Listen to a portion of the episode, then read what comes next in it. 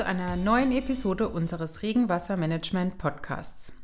Heute widmen wir uns einem hochaktuellen Thema, der nachhaltigen Kombination von Regenwasserbewirtschaftung und Baumpflanzung. Eigentlich alle Folgen zum Thema Bäume in der Stadt sind von großem Interesse bei unseren Hörerinnen und Hörern. Das finden Sie auch, dann ist diese Folge genau das Richtige für Sie. Bäume in urbanen Gebieten spielen eine entscheidende Rolle für das Mikroklima und die Lebensqualität. Doch wie können sie optimal mit Regenwasser versorgt werden und gleichzeitig die urbanen Entwässerungssysteme entlasten? Isabel Werner, verantwortlich für die Entwicklung von Systemen zur Regenwasserbewirtschaftung, wird uns in diesem Interview Einblicke in unseren Teststandort hier vor Ort am Hauraton Hauptsitz in Rastatt geben. Sie wird erläutern, was wir hier genau gemacht haben und was erste interessante Erkenntnisse aus diesem Projekt sind. Ich wünsche Ihnen viel Spaß beim Hören.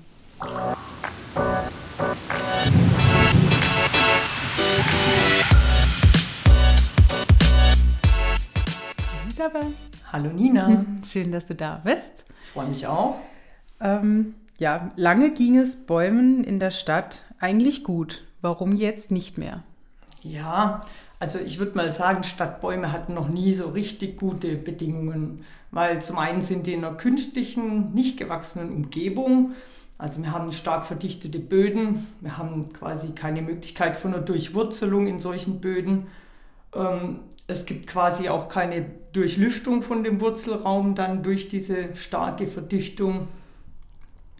Dann haben wir natürlich schadstoffbelastete Oberflächenwässer von den Verkehrsflächen da sind eigentlich immer Schadstoffe drin, die sollten zurückgehalten werden und äh, so dass halt das, die Bäume und das Grundwasser nicht schädigen können. Ja, was jetzt neu hinzukommt, ist dann eigentlich so der Trockenstress für die Bäume. Aufgrund von Dürreperioden, man kennt es ja vom Klimawandel, es wird immer trockener und die Phasen sind auch immer länger, wo es keinen Regen gibt.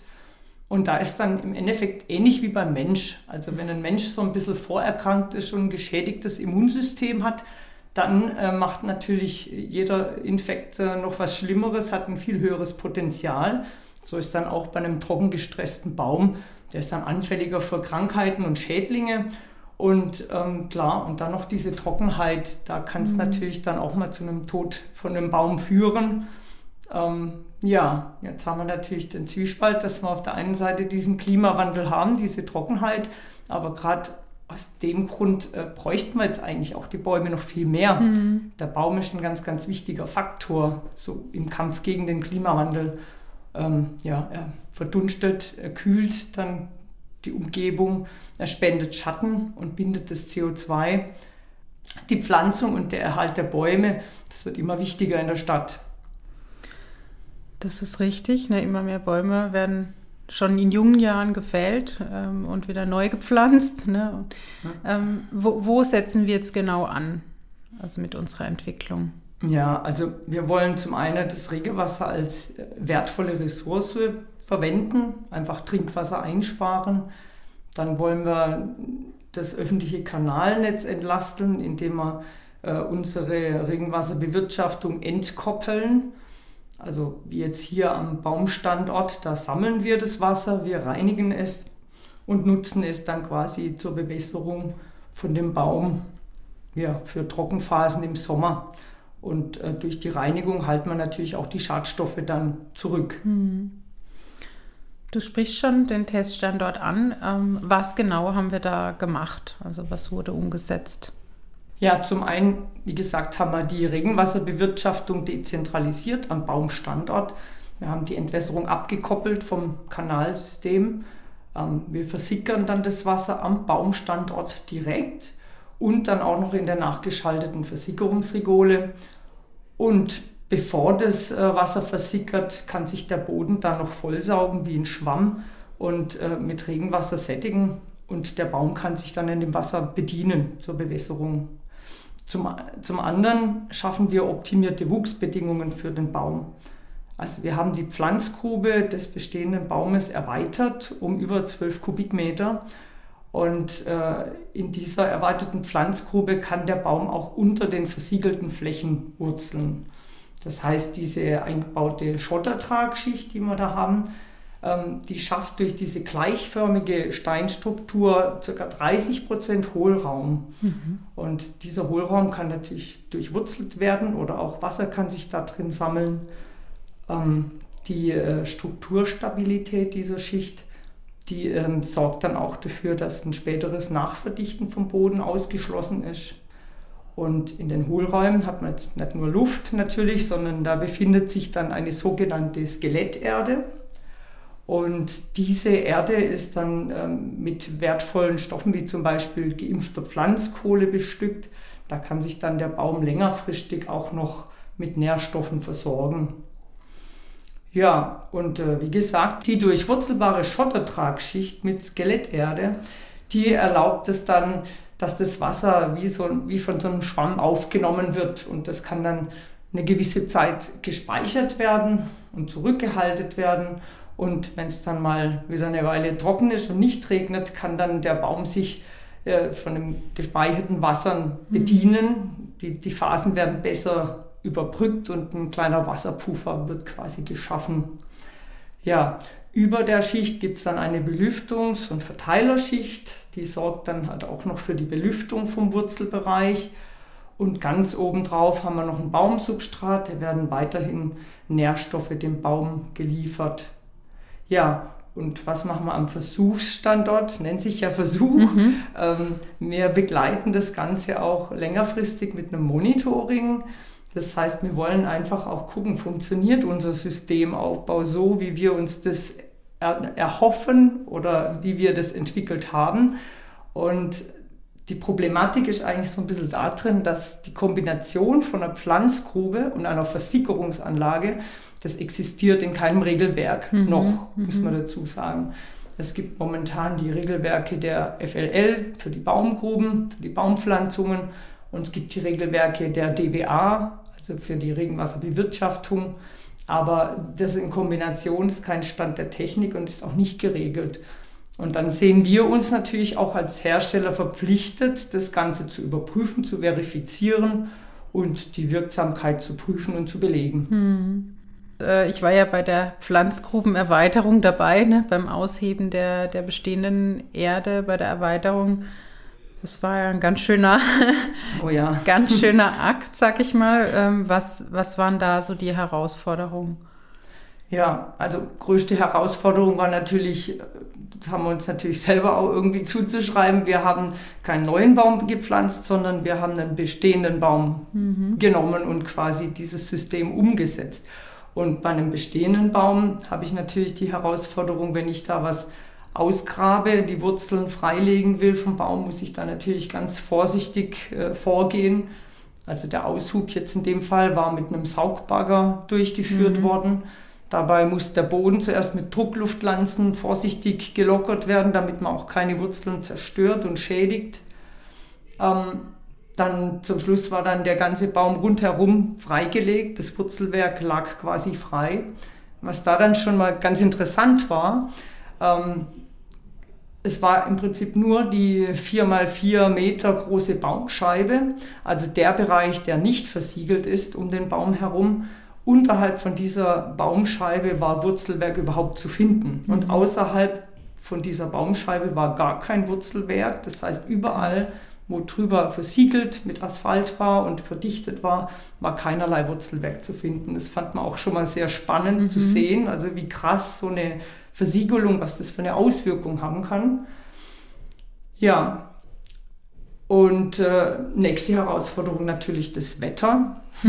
da echt ein bisschen Pech. Gut, wir waren im Juni, ist jetzt auch nicht, oder Anfang Juni haben wir das Ganze durchgeführt. Aber da war wirklich eine sehr trockene Phase. Es hat überhaupt nicht geregnet und da muss natürlich das ganze Wurzelwerk abgedeckt werden und geschützt werden.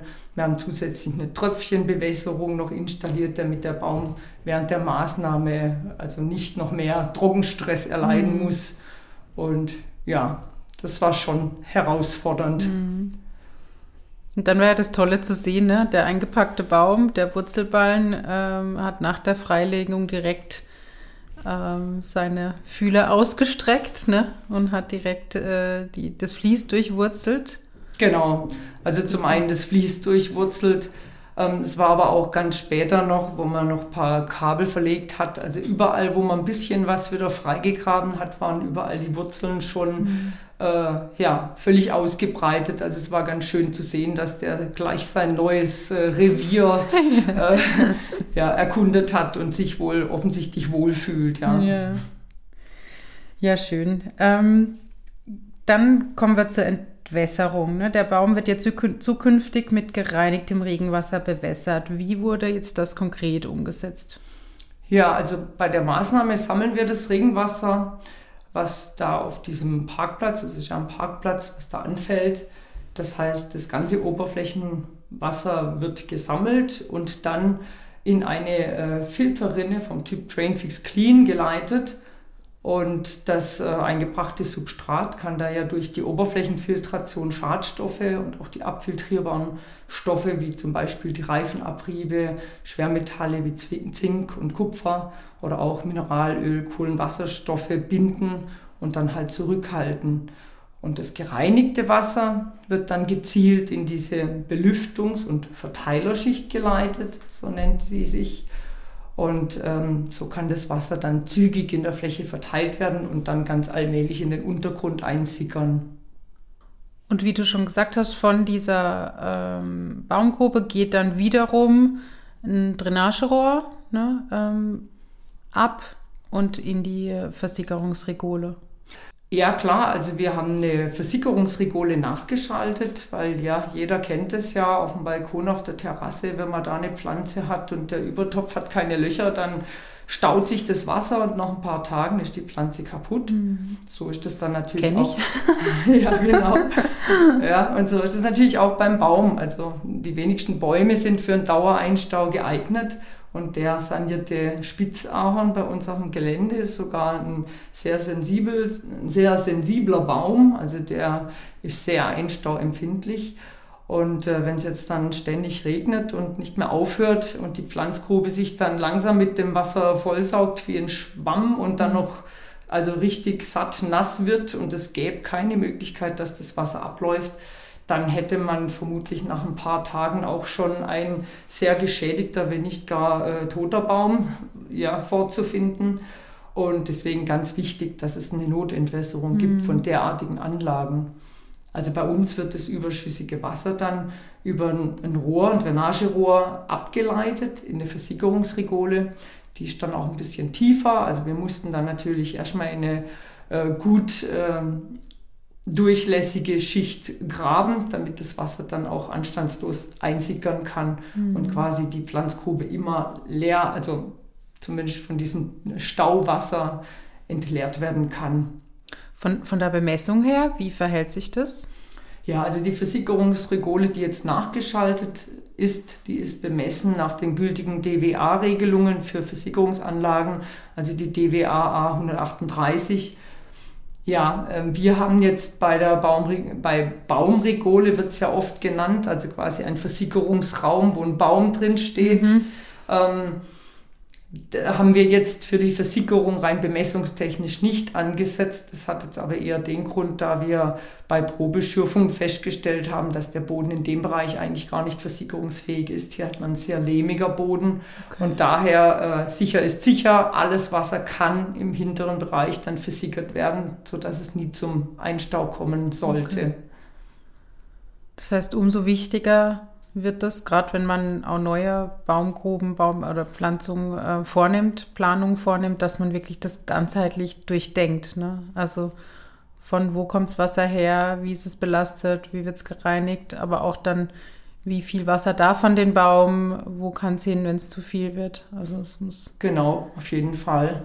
Und eben die ähm, Notentwässerung, das ist schon auch ein ganz entscheidendes Kriterium. Mhm weil eine Nichtbelüftung eines, einer Pflanze ist ähm, eher noch schwerwiegender zu beurteilen wie eine Nichtbewässerung. Mhm. Also ein Einstau, man kennt mir auch wieder vom Blumentopf mhm. auf dem Balkon, wenn der mal unter Wasser steht, ist die Pflanze eher kaputt, wie wenn sie mal ein paar Tage trocken liegt. Das macht der Pflanze meistens nichts, sie mhm. erholt sich wieder. Okay. Ähm vorhin hast du schon mal über das Monitoring gesprochen, ne? ganz entscheidender äh, Teil des Projekts. Kannst du hier schon Einblicke geben? Was sagen die Daten schon, die wir sammeln? Ja, also die Daten, die werden jetzt natürlich äh, erhoben. Da brauchen wir jetzt natürlich erstmal, ich sag mal, eine Vegetationsperiode, um überhaupt so Rückschlüsse zu ziehen. Da sind wir noch ein bisschen zu frisch. Aber ähm, ja, wir machen ein Monitoring, ein sehr umfangreiches Monitoring, weil wie gesagt, es gibt keine Regelwerke, es gibt auch noch keinen etablierten Stand der Technik. Und äh, ja, fühlen wir uns schon verpflichtet dazu, dass wir das dann selbst für uns und natürlich auch für unsere Kunden verifizieren. Ähm, ja, zum einen monitoren wir in der Pflanzgrube selber. Da messen wir den Durchfluss, was geht genau, welche Regenmenge wird direkt in die Pflanzgrube geleitet. Dann wissen wir genau, wie viel Wasser da ankommt. Mhm. Ähm, wir messen dann in der Pflanzgrube selber die Verteilung des Wassers. So also können wir quasi Rückschlüsse auf äh, Wirksamkeit von Verteilerschicht oder wie verteilt sich das Wasser bei welchem Niederschlag. Wir haben insgesamt 18 Bodenfeuchtigkeitssensoren drin, also verschiedene Tiefen, verschiedene Schichten. Äh, da messen wir die Saugspannung. Dann messen wir auch den äh, Wasserstand über Wasserstandsdrucksensoren in den Schichten, wo ich keine Saugspannung ermitteln kann, also zum, Beispiel die Belüftungs- und Verteilerschicht. Mhm. Da wird es keine Saugspannung geben aufgrund der Struktur. Oder zum Beispiel in der nachgeschalteten Rigole weiß ich dann auch immer, wann wie viel Wasser angekommen ist und wie das dann wieder einsickert. Ja, da wollen wir einfach äh, auch Aufschluss kriegen über die Pufferwirkung, ähm, was wir durch den Aufbau erreichen. Und ähm, außerhalb der Pflanzgrube haben wir dann auch noch ähm, Regenschreiber. Das heißt, wir messen, wie viel Regen kommt gerade tatsächlich an. Haben wir mhm. drei Regenschreiber. Zur Vergleichsmessung können wir dann auch wieder einen Vergleich zum, zum Durchfluss, was in die Pflanzgrube geleitet wird, herstellen. Wir messen auch den Saftfluss am Stamm. Mhm. Also ist im Prinzip die Also Ader. wie viel Wasser am Baum ankommt? Genau, oder? da wird quasi gemessen, wie viel Saft der Baum von unten nach oben zieht. Und das kann man sich jetzt so ein bisschen vorstellen, wenn man so ein Glas mit einem Strohhalm mhm. aussaugt. Und ja, wenn da Wasser da ist, dann trinkt man da so ganz normal. Aber wenn das Glas dann leer wird, dann saugt man immer mehr dran und äh, macht dann auch so komische Geräusche. Man kennt es, also einfach diese Spannung wird dann so ganz groß und so ähnlich ist das dann auch beim Baum. Sobald er dann merkt, es ist nichts mehr da, dann äh, verändert er seinen Saftfluss. Mhm. Und da kann man dann auch Aufschlüsse kriegen, ob der jetzt schon Trockenstress hat oder ob er noch genügend Wasser hat. Und äh, wann ist der Punkt, ab wann der Trockenstress losgeht? Solche Daten erhoffen wir uns natürlich. Ja, dann wird auch optisch äh, geguckt, was macht der Zuwachs beim Baum. Also wir messen oder wir, wir schauen, wie ist die Vitalität jetzt im Vergleich zum Nachbarbaum oder mhm. zu anderen Bäumen der gleichen Art zur gleichen Zeit. Ähm, wir gucken, wie viel wächst der Baum. Wir wissen jetzt genau, was er im letzten Jahr gewachsen ist. Das kann man in Ästen messen mhm. oder auch am Stamm. Ähm, das werden wir jetzt dann auch wieder im nächsten Jahr und im übernächsten Jahr, das werden wir jetzt einfach messen, ob es da wirklich eine positive Veränderung gibt. Und ja, wie wir es vorher schon mal angesprochen haben, so eine kleine positive Entwicklung haben wir ja schon feststellen können. Der Baum, der wurzelt fröhlich munter, also er scheint schon sein Wurzelvolumen zu vergrößern. Ähm, ja, da bleiben wir jetzt natürlich dran und äh, sind echt gespannt dann auf die Ergebnisse. Hm, das wäre jetzt auch meine Frage, ne? wie es ihm denn? Kann man da schon was sagen? Ja, ich würde mal sagen, Operation gut überlebt. der Patient lebt noch, ja. So könnte man es vielleicht sehen. Und jetzt ist er gerade auf der Intensivstation und wird strengstens überwacht. Schön. Genau. Schön. Ja. Guter Vergleich, ja. ja. Ja, ja dann hoffen wir, dass wir ihn bald entlassen können. Ne? Ja, das hoffen wir alle, genau. Aber und dass es ihm gut geht, der Frühling kommt, dann sehen wir, ne, wie es ihm, genau. ihm gehen wird. Ja, wow. Wirklich ein toller Einblick in das Gesamtprojekt. Mhm. Äh, ja, so viel wusste ich insgesamt noch gar nicht drüber. Also wirklich sehr, sehr interessant und natürlich unheimlich spannend, was da so rauskommt, ne? was vor allen Dingen auch die Langzeitergebnisse sind. Genau, ja. Das wird dann, wird dann noch richtig interessant. Auf jeden Fall. Wir werden berichten. Ja, genau. Wir werden berichten. Gerne auch hier genau. wieder im Podcast. Vielen Dank, Isabel. Ja, bitte, gerne. Für den Einblick und die Infos. Und bis zum nächsten Mal. Bis dann. Tschüss. Tschüss.